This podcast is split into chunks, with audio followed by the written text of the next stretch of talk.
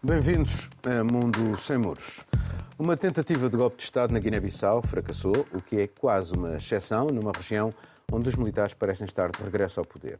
Nestes últimos meses, houve golpes de Estado no Mali, Guiné-Conakry e Burkina Faso, todos sob o aplauso de uma população desiludida com as elites políticas.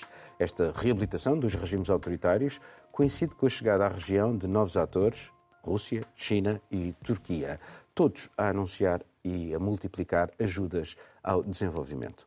A situação no Mali é, aliás, emblemática. Os europeus, liderados pela França, têm uma presença militar iniciada a pedido das autoridades locais para repelir uma ofensiva jihadista, na qual estava prevista, aliás, a presença de um pequeno grupo de soldados e oficiais portugueses. O recente golpe de Estado trouxe a implantação do grupo Wagner, mercenários russos, muito na proximidade do Kremlin e de Vladimir Putin. O mal-estar com as forças da União Europeia adensou-se após a expulsão de soldados dinamarqueses e do embaixador de França. O grupo privado de segurança Wagner está presente ainda no Sudão, Líbia e República Centro-Africana e, a par das suas atividades militares, diversificam-se noutras, como a da exploração das matérias-primas desses países. Marcelo, estamos de facto aqui a assistir a uma recomposição de esferas de influência. Exatamente, uma recomposição de esferas de influência com a França que começa a ver a hipótese de ter que recuar. Aliás, eh, de certa forma, já eh, limitou muito a sua presença militar, na, na, sobretudo na zona do Sahel, que era uma zona historicamente, eh, digamos, de, que era a sua a esfera de influência. A própria missão Takuba era uma missão liderada pela França e com os problemas que teve, que, que mencionaste, por exemplo, a, a, recusa a receber o, o, a afastar o contingente dinamarquês, eh, o afastamento agora do, do, do embaixador no Mali. E, e, entretanto, a infiltração de, dos russos de, de Wagner, que, diga-se de passagem, foram aliados de França na Líbia. Uh, se calhar a França não, não, tinha calculado bem ainda a perigosidade dos russos uh, nesta zona de África. Na Líbia, uh, tanto os russos da Wagner como a França apoiaram Haftar contra a, a comunidade internacional na altura que apoiava o governo em Trípoli. Um, e inútil dizer, mas se calhar vale a pena lembrar que eh, toda esta, digamos, parte da instabilidade também no Sahel deriva de, de, do fracasso da Líbia como, como Estado, da guerra civil que houve e toda uma série de, de, de, situações, tanto no Mali como no, no Burkina Faso, no Chad também. Chad, Chad era o, foi o grande aliado de França. Eh, Idriss Deby morreu. Eh, foi... Tinha uma espécie de golpe de Estado. Não, se, não, não é bem percebe, um golpe. Não se percebe se foi um golpe. Estava na linha da frente contra os islamitas que, que, que ocupam cidades do norte e não se percebe exatamente quem o matou, ou pelo menos quem transmitiu informação a, a quem, a, a, aos rebeldes que, que conseguiram matá-los. Agora o país está nas mãos do, do, do, filho. É claro que nestas transições todas, quem domina depois são sempre estas juntas militares que, que dominam uh, tudo.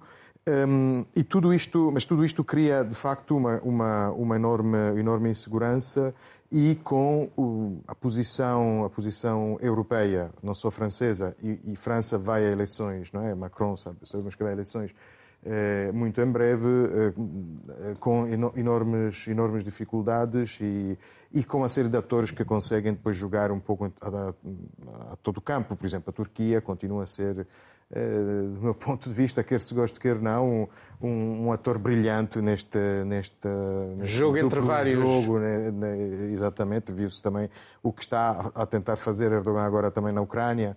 Uh, é sempre um. Jogar com os dois lados. Com todos os lados possíveis. Ou com todos os lados, exatamente, exatamente, Mas eles fizeram agora um acordo, por exemplo, com o Níger e a, a proximidade da matriz religiosa é muito grande.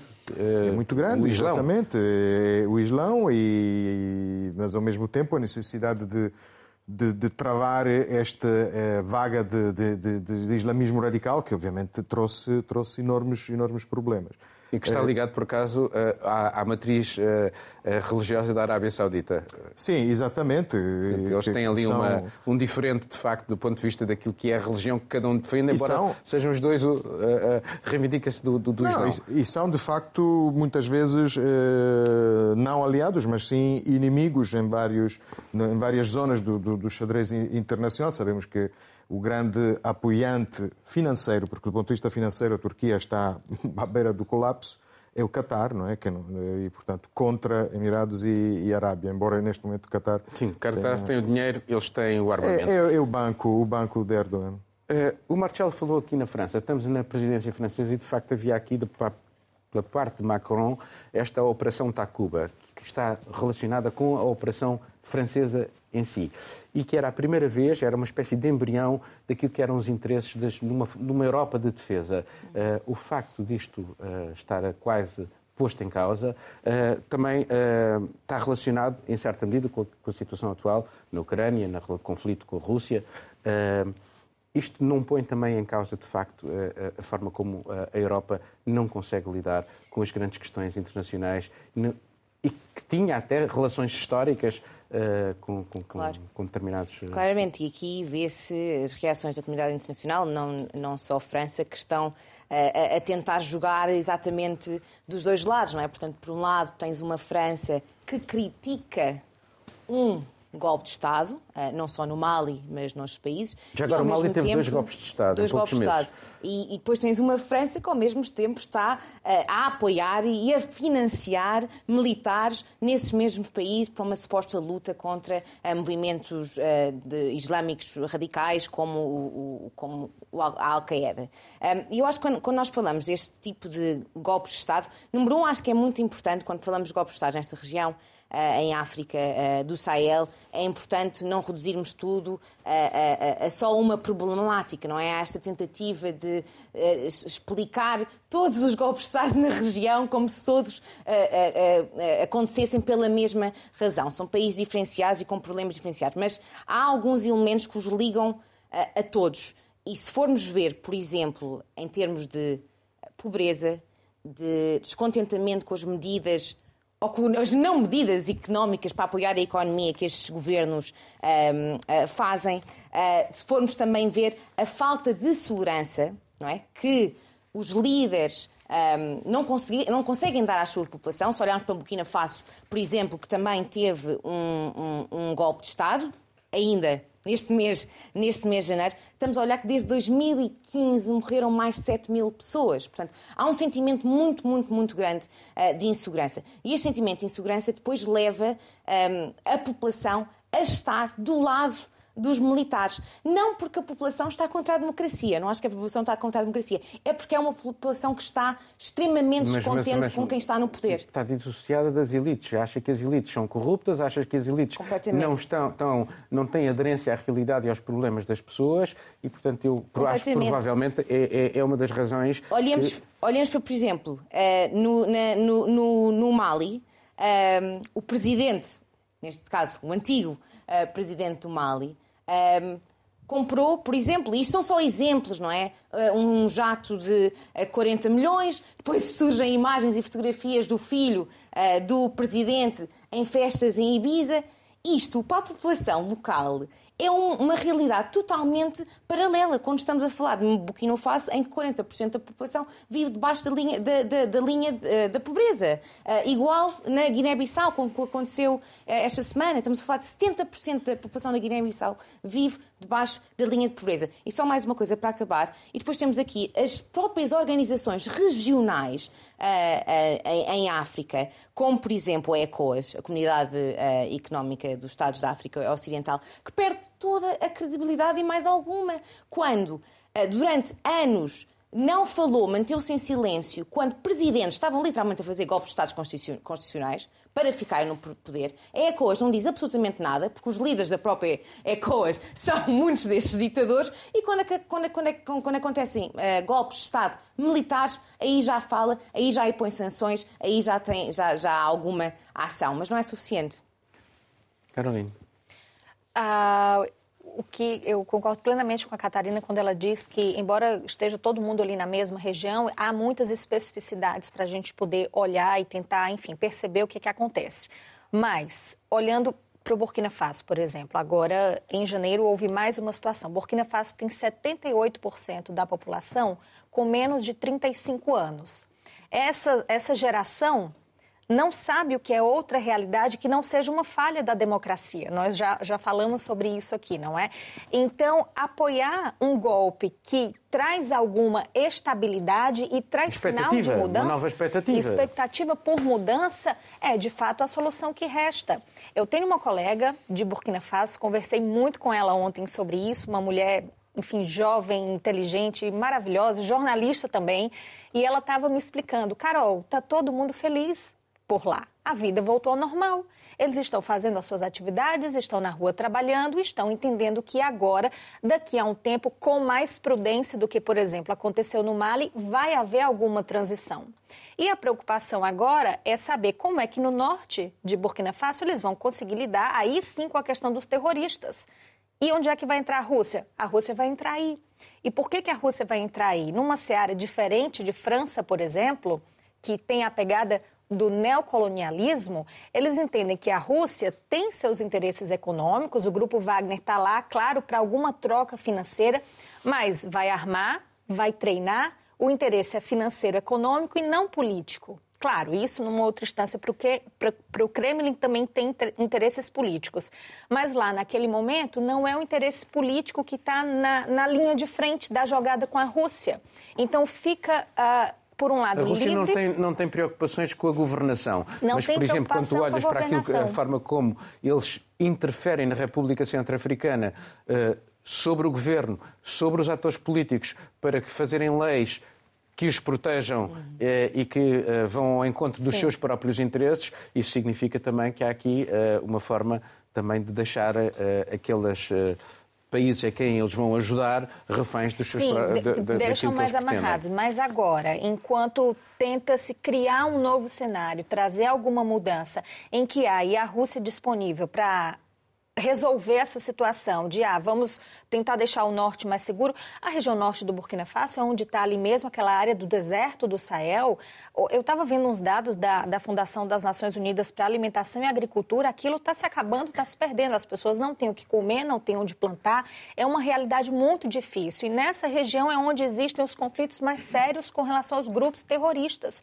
Se eles conseguem resolver isso, se a população consegue chegar lá, por exemplo, para implantar uma tecnologia da ONU que seja e tornar de novo uma terra terra seca produtiva é uma mudança completa de realidade para um país.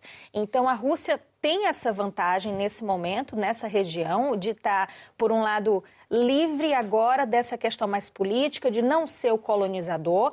E eles querem uma ruptura com França, e aí sim vai ser uma situação muito séria, porque, voltando à, tua pergunta para a Catarina, isso demonstra claramente que a União Europeia vai perder esse espaço de influência, não conseguiu se articular nessa questão da defesa e o futuro, o, o, desejo da Europa nesse aspecto, eu acho que vai ficar muito comprometido nessa seara, avançando essa questão da, da Rússia no, no Sahel. E Miguel, e não podemos dissociar também a, a, a cobiça que a China tem tido, e já falámos aqui neste programa, uh, multiplicando também o seu soft power, como aliás a Rússia, e portanto, eh, qual é a tua opinião já agora sobre esta, este tema? Bem, de facto, sobre... a China é um, é um dos ingredientes venenosos neste caldo eh, profundamente tóxico, que é todo aquele continente subsaariano, salvo raras exceções, é um caldo tóxico e cheio de ingredientes. Nós temos estado aqui a enumerar alguns. A China é um deles. Nós vemos a, a, política que prossegue em África e a forma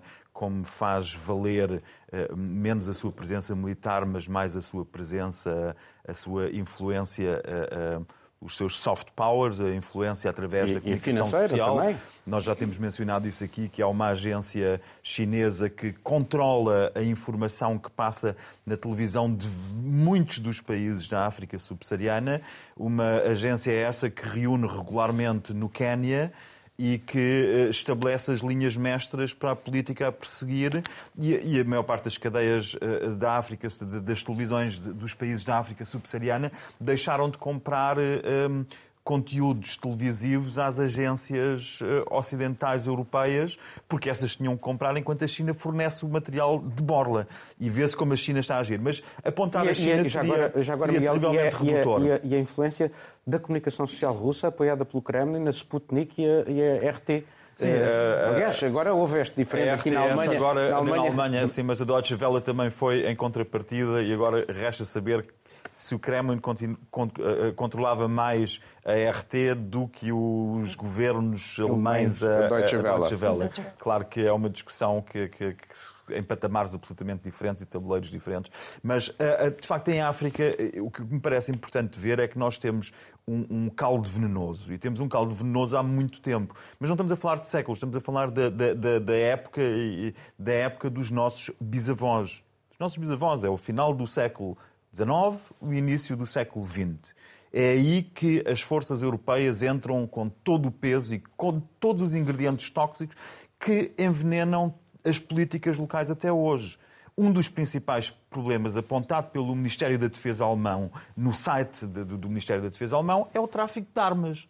E se a Europa não fornece uh, uh, as armas como mercado primário, fornece como mercado secundário, porque não exporta diretamente, mas exporta através de intermediários, as armas Uma vão todas lá, todas lá parar.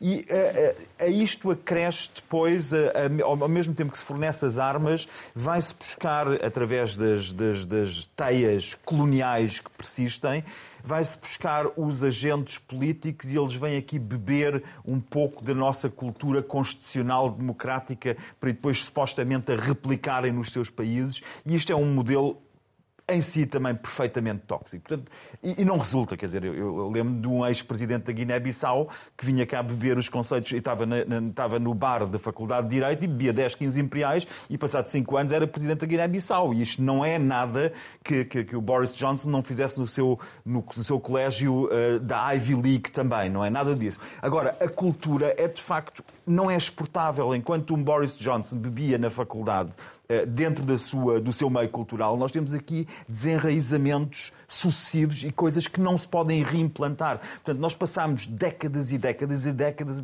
a exportar uh, uh, constituições. Uh, o, o, o, pai da Constituição Portuguesa um dos pais da Constituição Portuguesa orgulha -se ser escrito Constituições para três ou quatro ou cinco países é em África. E isto não está a resultar de um todo. E, os resulta... e, é interessante ver é porque é que está a aumentar a intensidade destes conflitos. É só um grupo Wagner, que é um grupo com certeza muito interessante. Os americanos também têm, fazem o seu outsourcing para a economia privada, uh, com, com, várias empresas desse tipo. O grupo Wagner é interessante até pelo nome, vem de Richard Wagner, a admiração por Hitler, está presente no fundador do grupo Wagner uma profunda admiração por por, eh, por Wagner, pela parte operática, pela, pela, pelo contexto e a ideologia nazi que está por trás, e é, isso, é, este, é este o braço armado do, do, Sim, do atual Kremlin. do Wagner, e a equivalência Miguel, Wagner e Hitler. Miguel, vamos passar por a equivalência, a equivalência é bastante, eu diria que é bastante Miguel, direta. Miguel, e, não... e já agora é, o senhor chama-se uh, Utkin. Uh, Prigogine, Prigogine. Prigogine, e é muito próximo de Vladimir Putin. Muito próximo. Muito, muito próximo. Isso... Uh, pronto, vamos passar para um novo tema.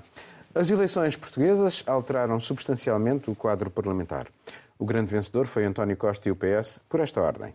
Tem agora maioria absoluta. A extrema-direita e a direita liberal também saem confortadas do ato eleitoral, ambas passam a ter grupos parlamentares. Na restante direita, o quadro é mais sombrio. O CDS desaparece do Parlamento, o PSD tem agora o líder com prazo de validade muito mais curto. À esquerda dos socialistas, com exceção do LIVRE, o panorama não é melhor. Bloco e PCP perderam votos e representatividade. O resultado valida a dissolução do Parlamento pelo Presidente, mas a nova maioria socialista arrisca-se a retirar-lhe protagonismo. Ainda assim, passa a ser ele quem mais pode fiscalizar o novo Executivo, como, aliás, Costa não deixou de referir quando andava a pedir a maioria absoluta. Vocês são todos correspondentes uh, de imprensa internacional e já agora, assim, muito rapidamente, como é que vocês leram esta, estas eleições e depois já lá vamos às expectativas que pode haver relativamente a um governo de maioria absoluta. Carolina. Bom, eu acho que eu tive a ver eh, há alguns dias. Como é que tu a... viste as eleições em si? Ah, as eleições em si eu acho que terminou de uma maneira que ninguém esperava, mas aí era isso que eu ia comentar agora. Tive a ver esses dias a entrevista do marqueteiro do Costa, o Paixão Martins, na Paixão, Paixão Martins, Martins, Na, na CNN, e ele falou algo que eu acho que Pronto, fez todo sentido e mesmo para quem fez leituras que não existiam, agora a coisa fez sentido. Não é uma campanha não se faz contra a bolha midiática. Então, a todo momento ele explicou lá como é que o Costa foi se adaptando, foi se moldando, foi deixando de falar algumas coisas e, e acrescentando outras. Eu acho que fez todo sentido. É, nós compramos, eu pelo menos, não é? Falo por mim, uh, eu comprei muito a análise que via em toda a comunicação social portuguesa. Então, eu preciso dizer, fazer minha culpa, eu não peguei uma sondagem com todo o detalhamento possível para tirar dali a minha conclusão e dizer, não, mas espera aí, isso aqui não é empate técnico, não. O PS eu acho que ainda tem chance. Eu não fiz isso. Eu comprei muito a análise de especialistas, pessoas que eu tenho como referência, e eu entendo que foi uma surpresa que pegou todo mundo assim de pé descalço. Miguel. É, é de facto. Sobre a eleição em si. Tão, tão de pé descalço que eu hoje nem devia estar de sapatos aqui. Porque, eh, eh, eu próprio, eh, e, e, e julgo que alguns mais de nós, estávamos a olhar para este fenómeno através, como diz a Caroline, de sondagens. E é muito importante analisar o papel das sondagens. Elas têm sempre a desculpa de poderem dizer que não, não, ela, a medição é científica e certa, só que há um sistema de feedbacks que a sondagem Mas condicionaram ou não condicionaram as eleições, as sondagens? Obviamente que condicionam, não é? Obviamente que condicionam. A questão é, é que não é mensurável a forma como condicionam. E, portanto, são, é, é um sistema que está sempre auto-justificado. Nunca há falhas apontáveis às sondagens, porque elas têm, através desse fenómeno do condicionamento, podem sempre justificar qualquer que seja o resultado. Estão sempre certas, estão sempre corretas, são sempre isentas. Quando, no fundo, são exatamente o oposto. E uh, uh, muitos analistas foram levados claramente ao engano, porque nós gostamos de trabalhar com réguas e à falta de outras regras, nós não podemos falarmos com muitas pessoas, falamos com 30 ou 50 pessoas, temos a noção que as 30 ou 50 pessoas com as quais falamos não representam rigorosamente nada, a não ser o acaso de, de, de, no nosso itinerário ao longo de uma semana ou duas, por isso precisamos de regras, e as regras são essas. E se as regras estão, à partida, ou falseadas, ou um, não tomam em conta uma série de, de, de, de, critérios relevantes. Então, nós estamos a trabalhar com ferramentas que é enfim, é como dar, uh, uh, uh, dar instrumentos e ferramentas de canalizador a um cirurgião que vai fazer uma, uma operação. Portanto, não pode resultar. Os analistas falharam, nós falhamos, somos uns pés descalços na, na análise. O PS surpreendeu, de facto, de uma forma totalmente inesperada e eu acho que há aqui também há, há uma, uma, uma, análise que tem que ser feita sobre estas eleições, que é saber até que ponto é que um, a pandemia de facto, e os, e os, fenómenos relacionados com a pandemia e a total unanimidade, enfim, salvo raríssimas exceções, quanto às medidas a tomar, como é que isso, até que ponto é que isso não condiciona também o pensamento político? Portanto, uma Marcelo. debata Sim, sobre as sondagens. Eh, não, sobre, sobre as eleições, sim. Não, mas agora sim, sobre Como não, correspondente entrar, da imprensa sem, italiana. Sem entrar ainda no. Sem entrar no na expectativa. Não, mas eh, o Miguel falava de sistema que se auto-justifica, que é um pouco como o horóscopo, não é? Que nunca falha porque é sempre uma maneira depois de interpretar a previsão anterior.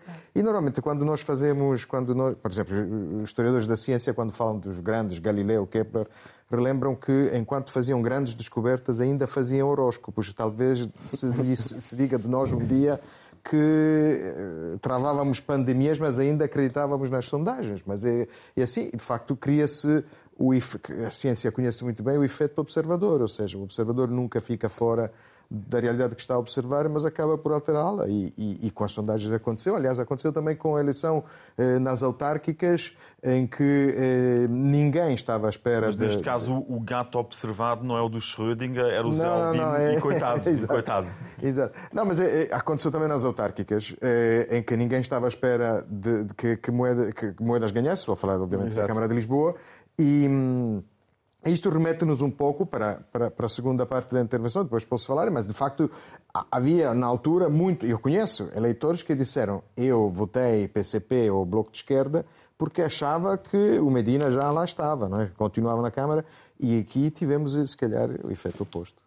Catarina. É, no, no, no, dia da noite eleitoral eh, estava, estava eu, estava o Marcelo, estava uma carrada de outros jornalistas nacionais e internacionais na, na sede do PS eh, no Hotel Altis, e no momento em que os números apareceram, a sondagem à boca das zonas apareceu na, na televisão, obviamente os militantes do PS, uma, celebra, uma celebração muito grande, mas deu para ver da parte dos jornalistas que estávamos completamente incrédulos e que todos os textos pré-preparados, porque havia textos pré-preparados, nós todos temos, todos os textos pré-preparados de uh, o impacto técnico, das semanas de negociações que vinham para aí para a frente, uh, à direita ou à esquerda, foi tudo para o lixo, imediata, imediatamente. Explicações possíveis, não é? Exatamente. Que... Exatamente. E, e, foi, para mim foi uma surpresa grande. Obviamente passei uh, grande parte das semanas antes das eleições e no dia das eleições a falar com eleitores na rua, mas ali está é uma amostra muito pequenina e não me conseguia dizer exatamente o que ia acontecer, mas a maior parte das coisas que as pessoas diziam é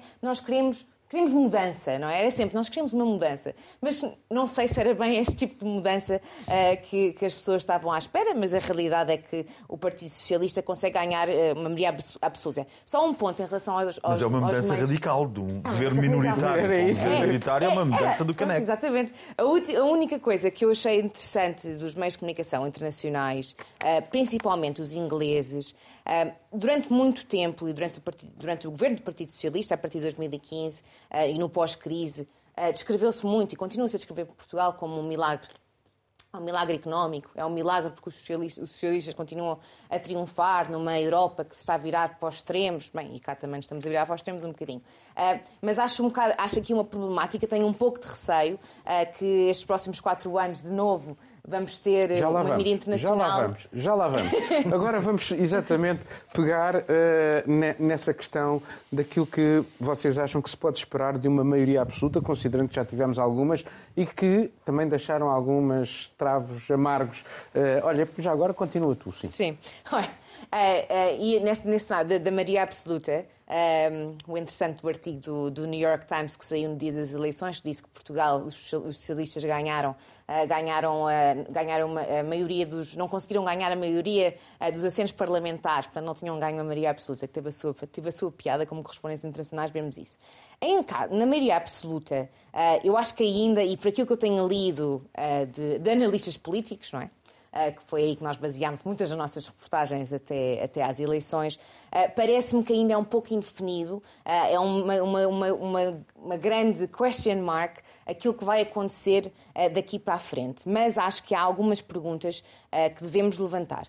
Uma é o impacto que a maioria absoluta pode ter na própria democracia. E acho que para mim essa é logo a primeira pergunta e foi a primeira coisa que eu pensei. Isto porque tivemos, obviamente, resultados que fizeram desaparecer partidos históricos, tivemos resultados que fizeram desaparecer deputados, bons deputados, à esquerda e à direita, eh, que desapareceram do Parlamento, e para mim isso tem um impacto na, na democracia, nos assuntos que, são, que, que, que estão em cima da, da, mesa, na influência que estes partidos podem ter na tomada de decisões. Um, depois também temos de perceber que tipo de governo é que Costa vai criar. E acho que isso é muito importante num contexto de maioria absoluta. É? Costa agora tem aqui uh, a faca e o queijo da mão para ter um bom governo, um governo estável, um governo com nomes de pesos pesados, pesos pesados, e agora basta saber se não vai ser outra vez um governo de cabritas. Acho que isso devia passar a ser uma expressão, um governo de cabritas. Esperemos não ter. Um, e depois também temos aqui o, o elemento do presidente. É? Tivemos um presidente da República uh, durante os últimos anos de beijinhos e abraços ao Partido Socialista um, e seria interessante ver, vamos ver agora nos próximos tempos, se vamos ter um presidente que vai ser mais interventivo ou não. Marcelo. Eu não consigo prever o que vai acontecer com, com a maioria absoluta. Mas Costa que exigências é que deveria haver relativamente à maioria absoluta para a preservação da democracia, para, para, para, haver, eh, para impedir que, que, que, forças mais extremistas e que têm até alguns nos seus eh, propósitos de alteração do, do regime, o que é que, Sim, o que, é que, o prémio, que imperativos é que lá devem estar? A maioria absoluta é verdade que não é poder absoluto, é uma maioria Parece que, Costa. Que dá estabilidade. Não, mas não, eu fico, fico, não, fico sempre curioso porque toda a gente critica o sistema italiano, mas que, que é sempre instável, governos caem passado um ano. E, e, mas, e afinal ninguém gosta da estabilidade, ou seja, é, é obviamente é um governo estável, há países que até prevê, a lei eleitoral prevê o prémio de maioria, não é? Tsipras na Grécia governou em época de crise enorme com 36% dos votos, porque conseguem depois ter mais o nosso também. Há leis, exato, com 40, mas, mas há leis, há leis eleitorais que até prevê que, que, que, que, saia sempre das urnas um governo, uma maioria estável. Portanto, não sei. E depois ele prometeu uma maioria capaz de dialogar com os outros e só ele e Deus sabem. E, e, e, não sei. O que, o que, posso, o que podemos dizer na análise do voto é que, de, facto, foi, foi uma longa marcha que vem, que ele provavelmente imaginava mais curta, mas foi longa, porque vem do, do famoso poucuchinho dirigido a, a António José Seguro, no, na, na, altura das eleições europeias, e, mas de facto demorou muito, porque, porque as eleições de 2015 foram um fracasso para Costa, que perdeu, chegou, chegou em segundo, e depois teve esta, esta ideia, que é uma, foi uma grande novidade na política portuguesa, nestas décadas de democracia, de dialogar com a esquerda. O que aconteceu eh, no domingo passado foi que eh, grande parte do eleitorado eh, premiou este, este diálogo com a esquerda, só que a esquerda é que não percebeu e não, não, não conseguiu Já tínhamos perceber. tido algo semelhante quando o Mitterrand foi para o poder e levou os comunistas e foi aí o abraço que sim, arrebentou de vez com... Começou a arrebentar com é o Partido problema, Comunista Francês. É o problema das Deixa-me passar à, Caroline. Esta questão da, daquilo que são a preservação da democracia e do ambiente porque há forças, enfim, que têm tiques não democráticos e que já estão no Parlamento e que querem, como, como eu estava a referir, alterar, uh, uh, digamos, uh, o conceito do, do regime, a responsabilidade destes partidos e pensando precisamente no Brasil, no Brasil em que o PSDB e o PT criaram também, digamos, aquela, aquela ambiente de onde depois sai uma pessoa como o Bolsonaro. E, portanto, daí a, a questão, ou a minha questão, relativamente àquilo que se deve esperar de uma maioria absoluta.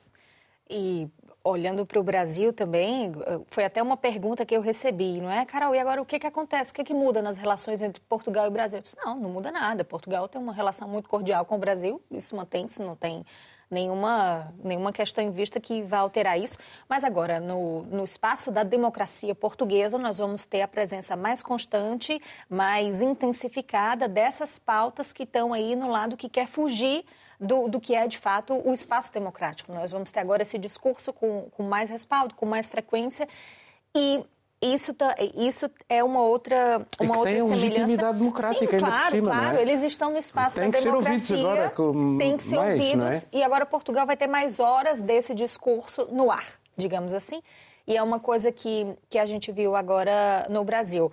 O, o, embora o sistema político seja diferente, não é falou do, do, sistema político italiano e o Marcello também ouvi também de um analista dizendo ah, mas é como no Brasil, você já sabe, no Brasil aquela confusão de partido e quanto mais partido pior. Então, bom, aqui agora a gente tem só o PS surfando aí na, na crista da onda. Então, é a estabilidade, pode ser que a coisa se ajeite, o que eu não duvido que aconteça. Agora, falando em termos de maioria absoluta, o que eu tenho visto muito falando, não é a questão desse fantasma que existe da maioria absoluta de Sócrates. De fato, foi um governo que resultou em escândalos de corrupção absurdos, não é? Portugal enfrentou efetivamente uma crise econômica. Mas já agora, desculpa lá, não foi do Sócrates, também a maioria absoluta do, do Cavaco Silva também deixou algumas engulhos, As... o BPN, eh, enfim, ah, e coisas que, Sim. décadas depois ainda não estão Ainda não estão resolvidas e, e fica muito nesse fantasma da maioria.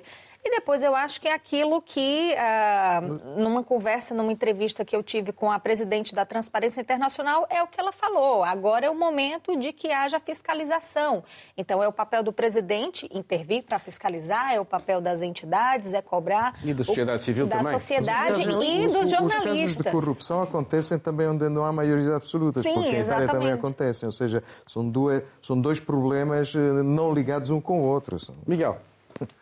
Bem, eh, de facto, eu, gostava de, só de pegar no, na ideia do, do Marcello, porque se nós formos para a rua perguntar às pessoas como é que um partido que consegue dois quintos dos votos no Parlamento tem mais de metade dos, eh, dos deputados, não é muito fácil. E a Alemanha, só para dizer, a Alemanha largou o método de D'Hondt, largou-o há quase 40 anos e substituiu por um outro uh, por uma outra uh, fórmula de distribuição de, de, de, dos votos por conversão de votos em deputados que é menos, uh, menos beneficia menos os maiores partidos. Nós temos aqui uma clara opção por isso, mas isso não é, não é discutível agora, porque o governo absoluto é o governo com a maioria absoluta é o governo com a maioria absoluta e nós sabemos perfeitamente que se mudássemos, se olhássemos para esta distribuição de votos com outros regimes eleitorais, tínhamos resultados completamente diferentes, isso é sabido.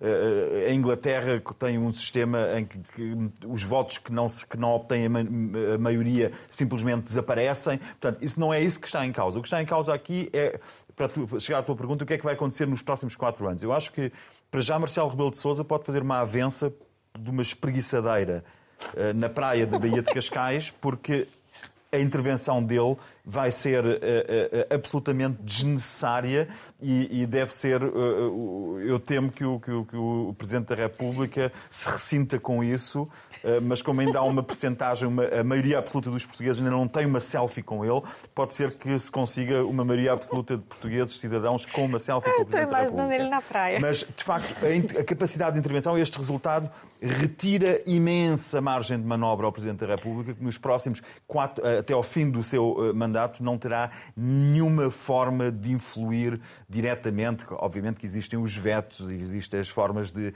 atrasar, mas enfim, ele não vai querer ser, querer ser um empata-governos. Portanto, ele acho que percebe que está na pré-reforma, já, já está na pré-reforma. Para, para António Costa, parece-me que há o risco acrescido de uh, perder, por um lado, é, é, é, podemos agradecer uh, aos partidos de esquerda que negociaram com ele o orçamento e o facto de ele ter dito que temos orçamento porque agora ele faria um orçamento completamente diferente. O PS não faria aquele orçamento que foi feito e, e, em que houve uma aproximação de facto grande ao Bloco de Esquerda e ao Partido Comunista. Este não é um orçamento que o PS apresentaria se tivesse uma maioria absoluta. Mas ainda pode fazer algumas alterações. Afinal, aquela manobra de mostrar o orçamento Estado assim, exato, valeu a pena. Exato, exato. Vamos é passar isso, é e rapidamente para um último tema. Boris Johnson parece ter sobrevivido para já ao Partygate, a sucessão de festas na residência oficial durante os dias mais rigorosos do confinamento. O relatório da investigação ao caso, embora com duras críticas e referindo ações difíceis de justificar, ficou aquém de o acusar de violar as regras que o governo impôs a toda a população. Para o Primeiro-Ministro foi um balão de oxigênio, mas não está livre de perigo. Os dados divulgados são apenas parciais. A Polícia de Londres exigiu que contivesse referências mínimas por estar a fazer também a sua própria investigação. Quando ela terminar, então sim, a totalidade da inquirição será exposta, admitindo-se que possa conter novas e mais prejudiciais revelações para o Primeiro-Ministro. Até lá, Johnson continuará a lutar pelo cargo, mas tem uma prova de fogo dentro de poucos meses, as eleições locais, no início de maio, e uma sondagem recente indica que 64% dos britânicos querem a sua saída do cargo de Primeiro-Ministro. Catarina. Eu no outro dia a brincar pus, no, pus, escrevi no Twitter que devíamos beber um shot sempre que Boris Johnson pedir desculpa.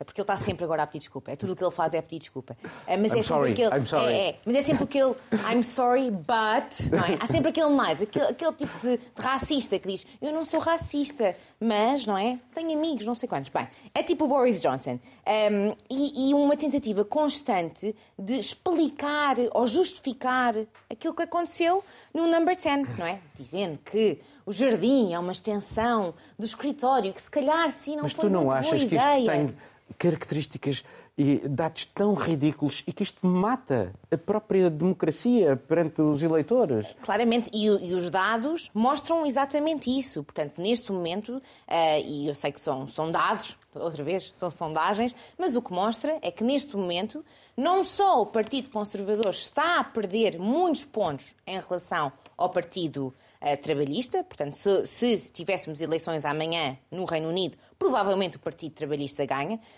Isto não quer dizer que seja só devido ao Partygate. Não não nos podemos esquecer que Boris Johnson esteve envolvido numa série de escândalos até agora, agora. Eu não posso estar a, a esticar muito isto, temos pouco tempo. Mas como é que um partido que defende tanto uh, a ética, os princípios, os conservadores, conseguem continuar a pactuar com um demagogo populista? Exato.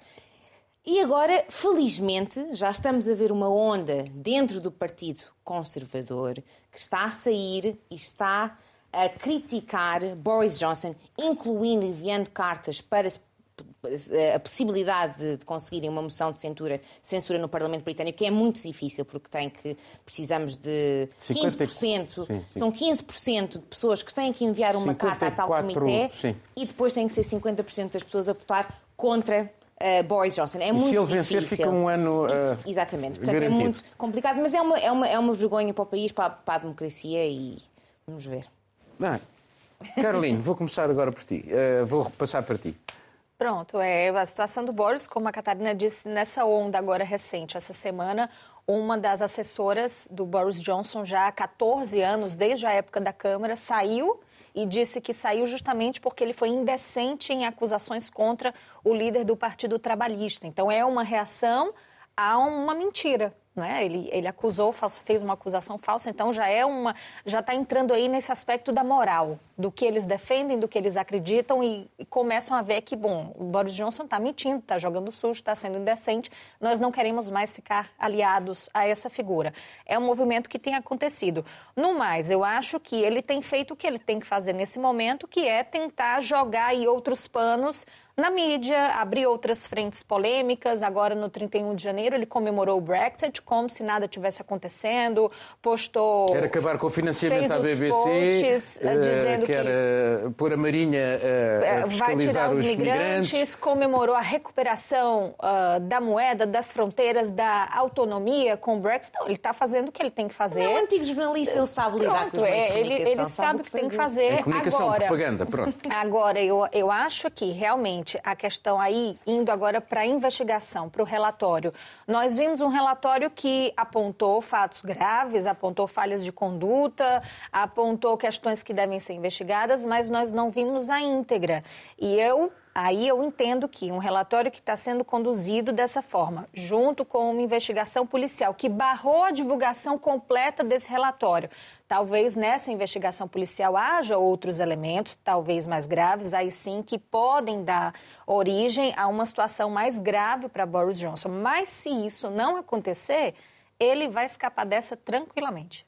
Sim, eles chamam-lhe o político Teflon, que é aquele produto que existe nas frigideiras onde não agarra nada. Miguel.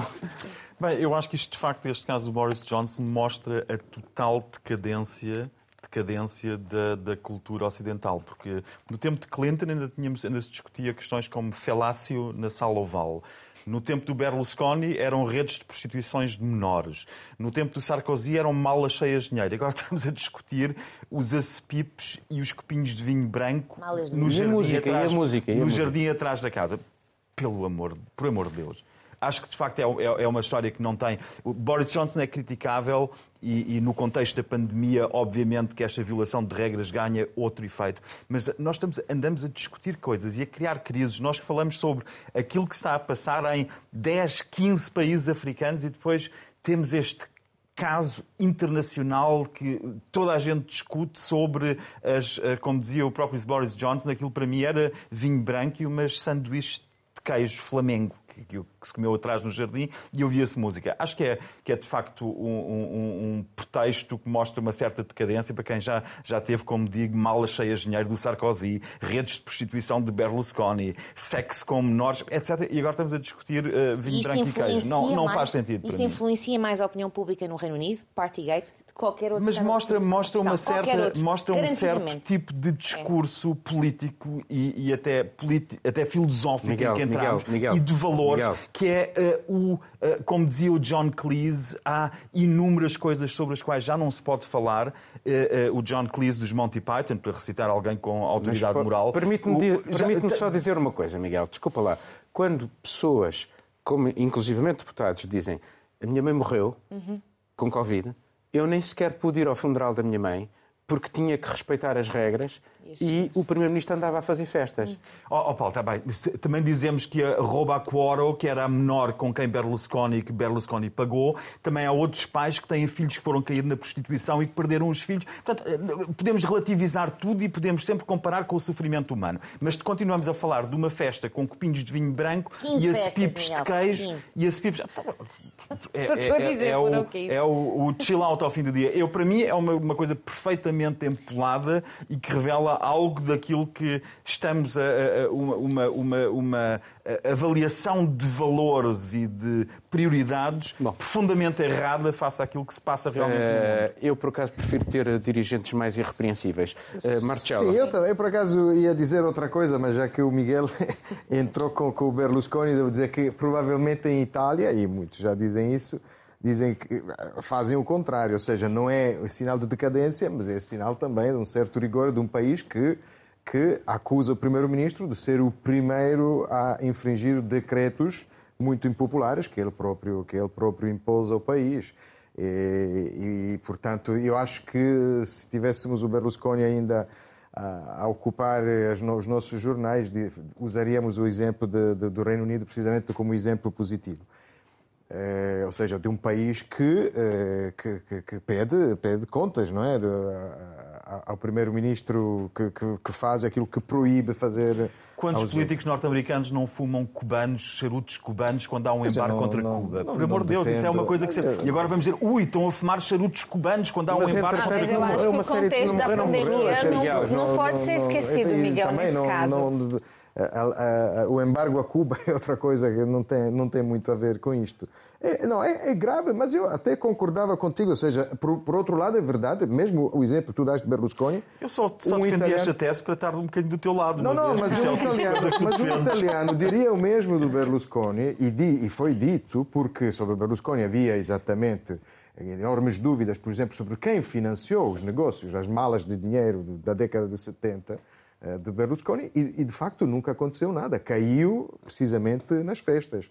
E eu sempre que ouço falar disso lembro-me de, de, de, uma canção brasileira que é do Toquinho e do Vinícius, que é regra, Você abusou da regra 3, onde menos uhum. vale mais. Né? E com, com essa, Mas, com, é... com, com, essa música do, do, do Vinícius pôr... e do Toquinho, vamos terminar o programa. Estamos de volta dentro de uma semana. Tenha dias felizes.